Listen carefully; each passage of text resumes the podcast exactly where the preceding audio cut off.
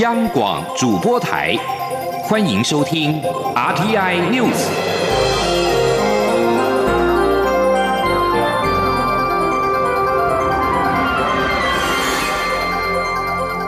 听众朋友您好，欢迎收听这节央广主播台提供给您的 RTI News，我是张顺祥。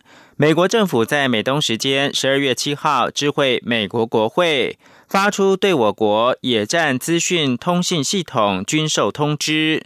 总统府发言人张敦涵今天上午表示，这是今年第六度，也是川普总统任内第十一度对台军售。我国政府再次感谢美国政府对协助台湾强化自我防卫能量的高度重视。张敦涵表示。这也再次显示，美国政府以具体的行动落实《台湾关系法》以及六项保证的安全承诺，并将进一步增强我国军战略与防卫的需求。美国国防安全合作署七号表示，这次军售案主要是野战资讯通信系统，包括了一百五十四个通讯节点、二十四个通讯继电器。八套网管系统与其相关设备、系统、技术支援、人员培训与后勤支援等，预估总额是二点八亿美元，折合新台币七十九亿元。这项军售已经知会美国国会。行政院长苏贞昌对此强调，我方会买必须的武器，保卫台湾主权和人民的安全。国防部长严德发今天在立法院院会前受访表示，我国防部对美方持续对台军售表达感谢。严德发相信，未来台美双方仍会持续深化安全伙伴关系，对台海安全和区域和平的稳定共同做出贡献。外交部今天表示。对台军售充分展现美国政府对台湾国防需求的高度重视，并且已经逐步落实对台军售常态化机制。请听央广记者王兆坤的采访报道。国防部表示，美国政府于美东时间七号就野战资讯通信系统对台军售案进行知会国会程序，可望在一个月后正式生效。这一批防御性武器可强化我方资讯通信能力。建立可视防卫战力，外交部对此表示欢迎，感谢美国政府持续以具体行动履行《台湾关系法》及六项保证对台湾的安全承诺。外交部发言人欧江安说：“这是川普总统任内第十一度，也是今年的第六度的对台军售，充分展现出美国政府对台湾国防需求的高度重视，并且已经逐步的落实对台湾的军售常态化的机制。”使我国能够及时的获取防卫所需的装备，有效提升核阻能力。外交部强调，面对中国持续的军事扩张和挑衅，我国将以坚实国防维护国家安全，并持续深化台美紧密安全伙伴关系，以对印太区域长远的和平、稳定与繁荣做出贡献。中央广播电台记者王兆坤台北采访报道。政府开放莱克多巴胺猪肉进口，引发在野党强烈抗争。国民党立委费鸿泰今天在立法院会总质询质疑，政府为何开放莱猪，却不开放国内猪农使用来剂呢？行政院长苏贞昌表示，因为台湾的养殖技术好，不需使用来剂。苏贞昌也强调。他过去吃美国牛肉都含莱克多巴胺，已经吃了八年。开放莱猪不是一定要民众食用，而是供民众选择。记者刘玉秋的采访报道。政府开放来猪进口引发的争议不断，在野党强烈要求贵来进口肉品应强制标示是否含有来剂。国民党立委费鸿泰八号在立法院市政总执行时质疑，政府认为强制标示肉品是否含有来剂会有歧视，但美国农业部自二零零二年至今早已提供认证给不使用来剂的厂商，难道美国农业部对来猪歧视或有造成贸易障碍吗？对此，行政院长苏贞昌表示，相关资料。会请相关部会研议。但苏贞昌也强调，多数的进口商已表明不会进口来猪，也宣示会标示不含来剂，但这是商家的行为，若由政府来做，就会是贸易障碍。不过，费鸿泰仍旧来猪标示议题与苏贞昌唇枪舌战。费鸿泰质疑：来记若没有毒，为何台湾猪商不能使用？若有毒，为何可以进口？苏贞昌则表示，因为台湾的养殖技术好，不需使用来剂。他有养猪长大的经验，过去也吃含来剂的美牛。但此话引发费鸿泰的不满，质疑政府误导民众。看过书的就叫经验。我我教世人的，我跟你讲，我也我也吃进口的美国牛肉，都有含莱克多巴胺。我吃了八。我跟你讲啊，你们在误导社会啊！美国进口到台湾来的牛肉，不见得都有莱克多巴胺，也有可能。美国但美国牛肉也有含莱克多巴胺。我给你做一个结论：有毒的莱克多巴胺。台湾的老百姓在我出生上任内就一定要吃，是不是这个意思？不是，那那不是是什么？是选择啊，选择。另外，美国总统当选人拜登日前接受《纽约时报》专访时提及，在美国国内环境强化前，他不会跟任何人签署任何新的贸易协议。外界质疑，拜登此番言论是否意味台湾即使开放来猪进口，也换不到贸易协议，来猪白吞了。对此，经济部长王美花受访时表示，拜登要优先解决美国国内的问题，可以理解，将心比心。不过，王美花也说，政府会开放进来台湾的，一定是安全的东西，希望大家互相理解。王美花并说，大家希望台湾多加入国际组织，势必要朝这一条路走，否则怎么走出去？他呼吁大家应该客观的就事论事。中央广播电台记者刘秋采访报道：一名印尼移工确诊，事后追查出医管公司安排四十八名移工在自主健康管理期间同住大通铺，引发了轩然大波。中央流行疫情指挥中心今天下午将跟劳动部开会，拟寄出短期跟长期的方案。短期将掌握移工行踪以及强化自主健康管理规范两大措施，长期则将修法加重处罚中介公司。央广记者刘品熙的采访报道：移工自主健康管理期间的防疫管理连日来成为讨论焦点。劳动部日前表示，中介公司委托医管公司接机安排义工住宿，但现行法规对医管公司无法可罚。知情官员八号受访表示，并非所有行业都被纳管，医管公司就是未被纳管的其中之一。所以，义工管理如果出问题，处罚的主体还是委任的中介公司。官员表示，在短期措施方面，劳动部已提出两大方案：一个是掌握移工行踪，要求中介公司回报移工在自主健康管理期间的居住地点；另一个则是对于义工在自主健康管理期间有更明确的规范，包括居住环境的条件，而非只是现行的避免出入公众场所、避免搭乘大众运输工具等非强制性规定。至于长期措施，劳动部也将修法，针对情节重大者，取消限期改善的缓冲措施。一旦查获移工居住环境不佳，就立即开罚雇主新台币六万到三十万，并按违规人数废止许可名额。官员指出，劳动部八号下午将与指挥中心开会讨论相关措施，必须由指挥中心拍板定案。至于强化自主健康管理规范是否扩及到所有国人，也要由指挥中心决定。他强调，一旦指挥中心确认实施相关方案，医管公司防疫漏洞的问题在短期内就可获得解决。央广记者刘品熙在台北的采访报道。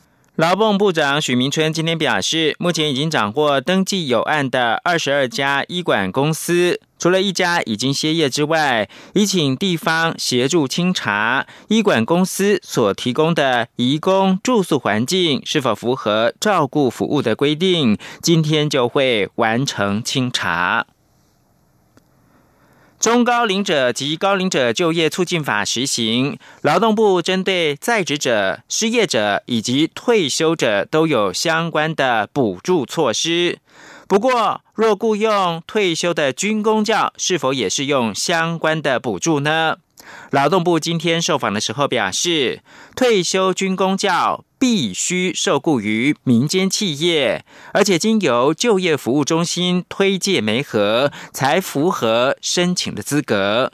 今天记者杨文军报道。中高龄者及高龄者就业促进法施行，劳动部日前也公布了六项子法，雇佣中高龄或是留用退休员工都可以申请雇佣奖助。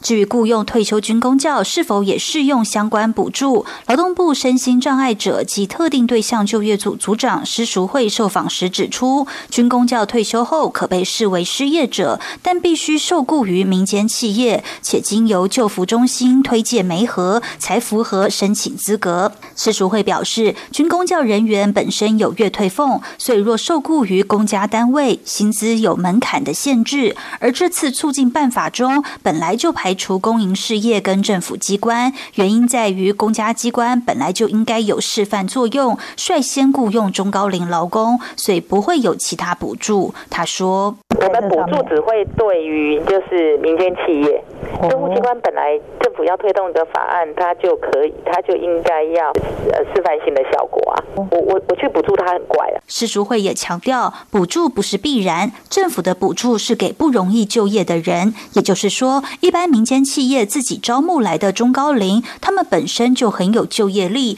不在补助范围内。但企业若透过救扶中心雇佣不容易就业的中高龄，就可以。申请相关奖助措施，退休军工教人员当然也适用。中央广播电台记者杨文君台北采访报道。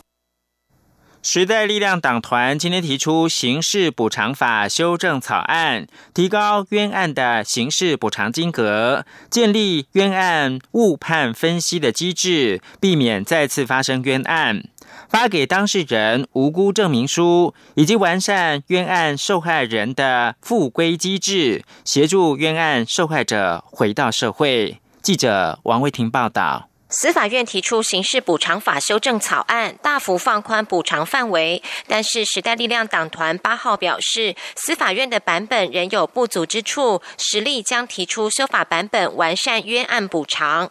时代力量党团总召邱显志表示，司法院提出的冤案补偿金额太低，一人只赔偿新台币十六万到三十二万元，而且没有拘束人身自由的冤案当事人无法申请补偿。实力的版本将进一步提高补偿金额。实力也主张建立误判分析预防机制，避免再次发生冤案。邱显志说：“希望能够建立一个误判分析的预防措施，哈，也就是说。”到底这个冤案呢？哈，冤案的发生的原因是什么？应该进行一个有系统性的去分析，哦，找出的找出这个原因所在，哦，是警察的请求呢？是检察官，哈的这个认识用法有问题呢？是法官的审判呢？等等之类的，找出这个系统上的因素，哈，或者是说是鉴定的问题、法医的问题等等，那你才能够避免在同样的地方再错误，哈，第二次，哈，避免在同样的地方再跌倒两次。邱显志进一步表示，目前冤案平反后，仅透过地方性报纸刊登，但是效果不佳，应该发给冤案当事人无辜证明书。邱显志说，实力修法草案也主张完善冤案受害人回归社会的机制，从就业、社会福利等面向协助当事人融入社会。中央广播电台记者王威婷采访报道。国际新闻：美中贸易全国委员会表示，中国外长王毅六号在和他们的一场视讯会议当中保证，北京仍致力于跟美国达成的第一阶段贸易协议。委员会主席艾伦七号告诉路透社，王毅明确的再度承诺，表示在中国方面，他们将履行自己的承诺。王毅这番言论正值即将离任的美国总统川普政府近来采取行动，将有中国解放军背景的中企列入到美国的黑名单中。美中贸易全国委员会代表两百四十家在中国有业务往来的企业。以上新闻由张顺祥编辑播报。大家好，我是疾管署防疫师林永清。国际疫情严峻，自国外入境后，请落实居家检疫。一、检疫期间不可外出；二、每天记录身体状况，如果不是，请联系卫生局，不可自行就医。三、家中若有六十五岁以上长者、六岁以下幼童、慢性病患者或没有个人专用房间及卫浴者，入境后需入住防疫旅宿，违反居家检疫规范，最高可罚款一百万元。千万不要以身试法。有政府，请安心。资讯由机关署提供。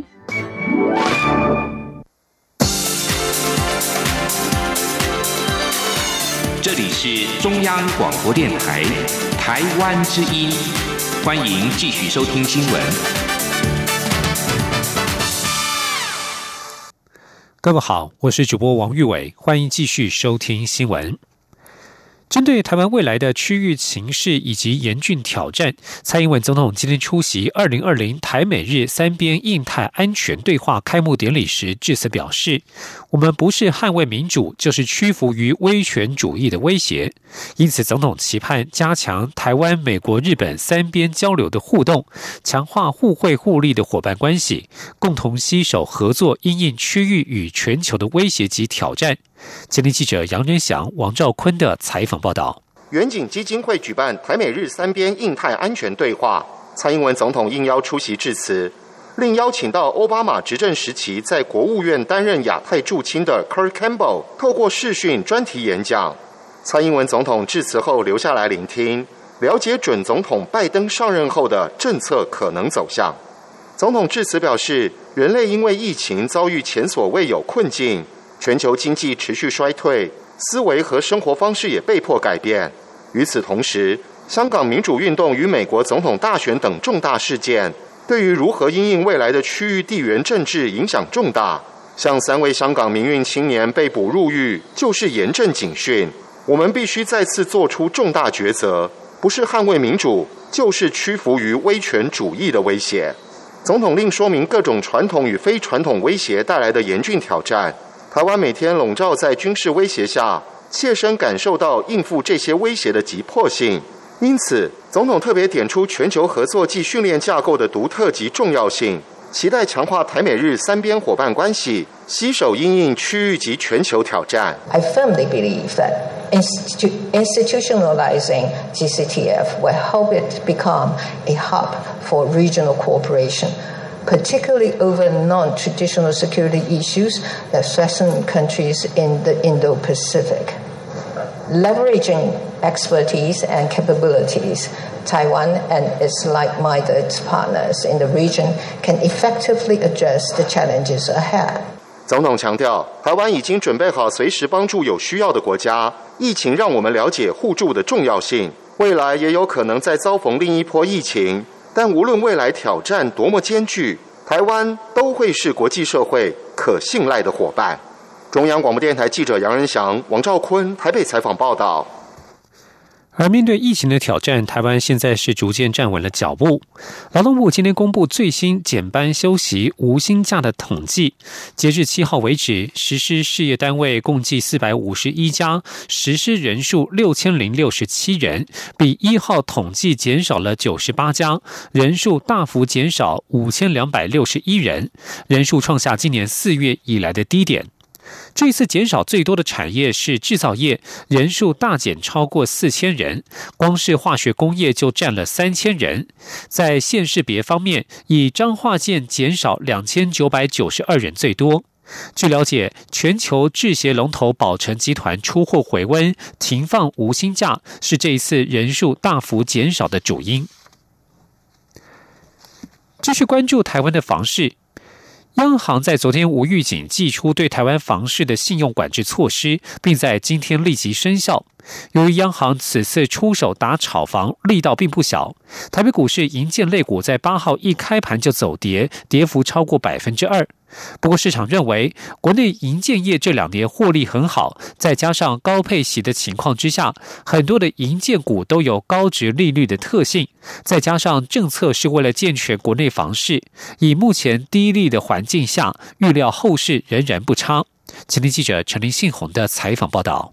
央行此次下重手打房，锁定银建业者。建商如果要向银行借款购买都市计划划定的住宅区及商业区土地，除了现贷六点五成，还需保留其中一成，在动工新建后才能拨贷。另外，为增加国内房市供给量，且避免建商利用银行资金囤房，央行破天荒对建商的余屋贷款采取管制措施，最高贷款成数五成。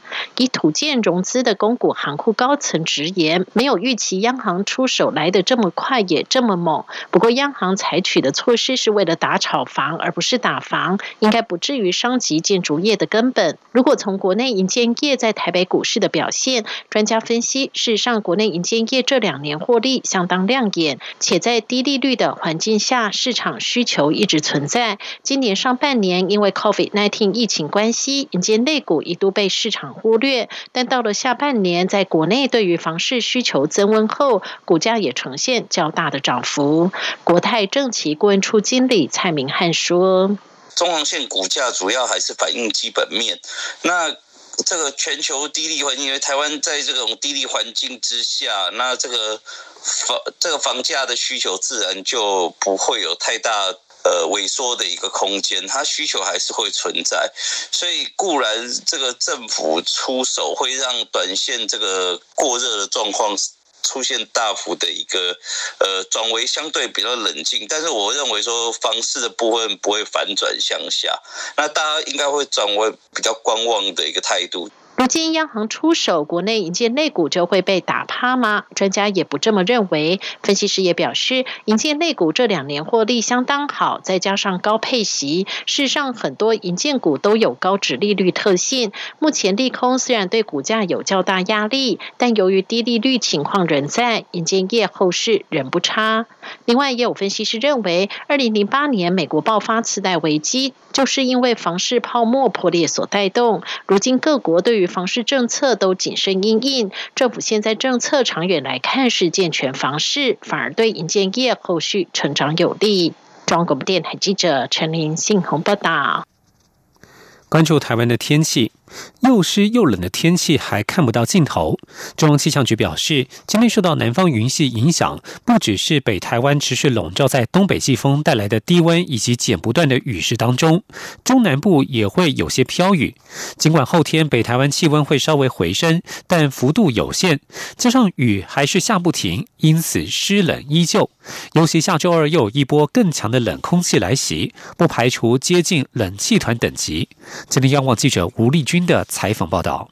又湿又冷的天气已经持续了好几天，尤其是台湾东北部瑞芳侯同一带，因为台铁轨道边坡经不起连日大雨坍塌，迄今还在日夜不停的抢救中。但是老天似乎没有收手的意思，气象局表示，未来一周东北季风仍将持续为迎风面的北台湾，尤其是基隆北海岸东北角及宜兰地区带来摄氏。是二十度以下的低温和雨弹攻势。气象局指出，今年北台湾的秋冬季确实比往年来的湿冷，这与东北季风南下的路径有关。若是从海上长驱直下带来的水汽就会比较丰沛，加上今年南方一直有些小低压系统发展，也为台湾上空添加更多不稳定的云系，以。宜兰来说，今年十月及十一月的雨量就相当于去年同期的三倍。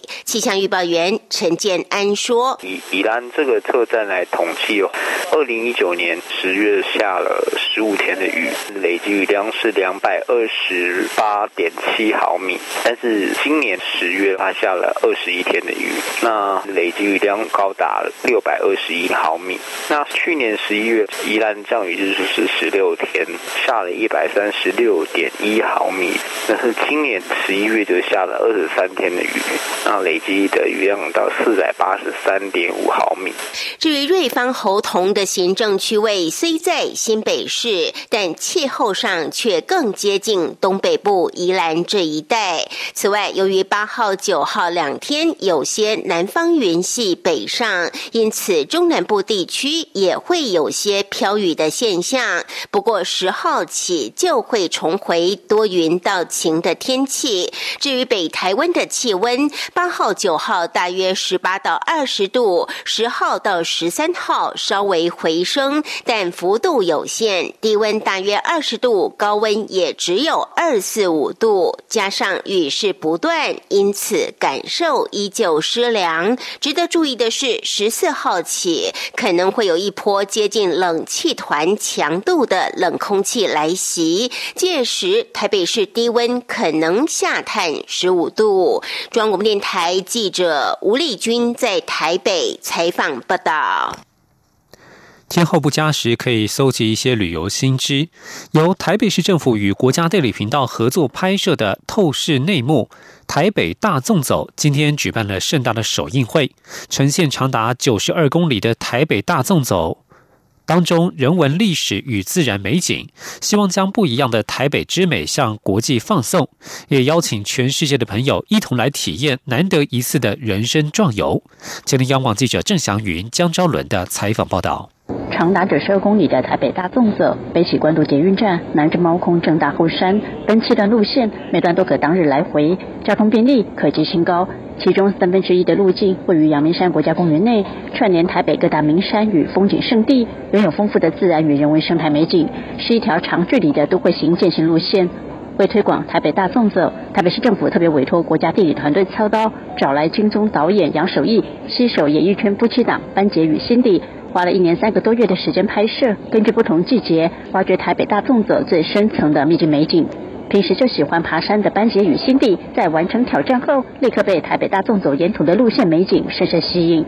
我最喜欢的路段就是在阳明山国家公园里面的啊擎天岗的路段，一直走到忘忧森林那个路段。因为我觉得那路段很有趣的地方是，感觉你走过一个很完整的步道，很漂亮，又有阳光普照的地方，又有呃羊牛草皮呀。香山峦升完之后，你挑战那个九五峰，其实你的。第一次讲那种铁腿的感觉是很过瘾的，到最后你可以靠赏是那个那个台北市那个夜景在你的面前，如果你爬到刚好差不多是夕阳的时候，超漂亮的。台北市长柯文哲自己也走过台北大纵走，亲身见证了外界从来没有见过的台北之美。我们希望透过这个影片哦，把最美丽的台北介绍给大家，特别是外国的游客。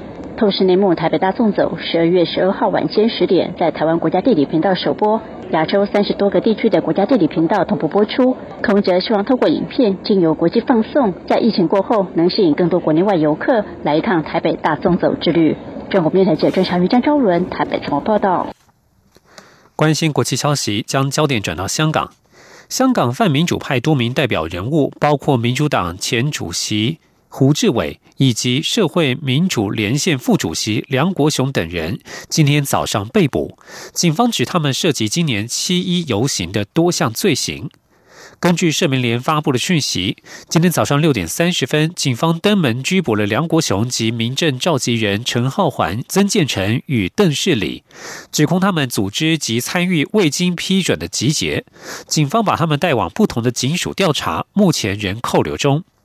社民联表示，胡志伟以及前立法会议员朱凯迪也同时被捕。民主党在社交平台指出，警方今天早上上门拘捕胡志伟，指他涉嫌善获他人参与今年七一非法集结。警方在其家中取走他在七一游行穿着的衣服。范明今年七一集会游行，尽管没有获得警方的批准，当天仍有大批市民响应号召到港岛铜锣湾集合，期间不时与警方发生冲突。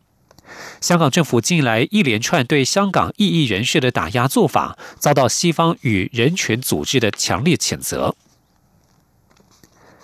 美国总统川普政府七号针对严厉打压香港的中国官员寄出新的制裁，而众议院也通过一项《香港人民自由和选择法案》，朝向欢迎香港居民迈出一步。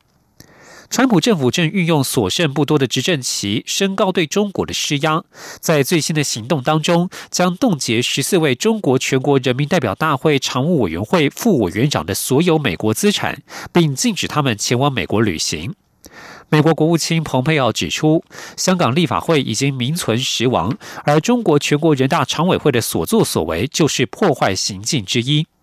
在此同时，美国众议院七号一致通过《香港人民自由和选择法案》，追随英国和加拿大的类似步骤，要让香港居民更容易在美国生活。这项法案要为逃离政治迫害的香港人民提供庇护，让他们享有为期五年的所谓临时保护身份。对，和对叙利亚等饱受冲突所苦的国家公民一样，这些人民不能够被驱逐出境，并且有权在美国工作。这项法案仍需获得参议院的批准，但是已经得到各党派的支持。以上新闻由王玉伟编辑播报，这里是中央广播电台台湾之音。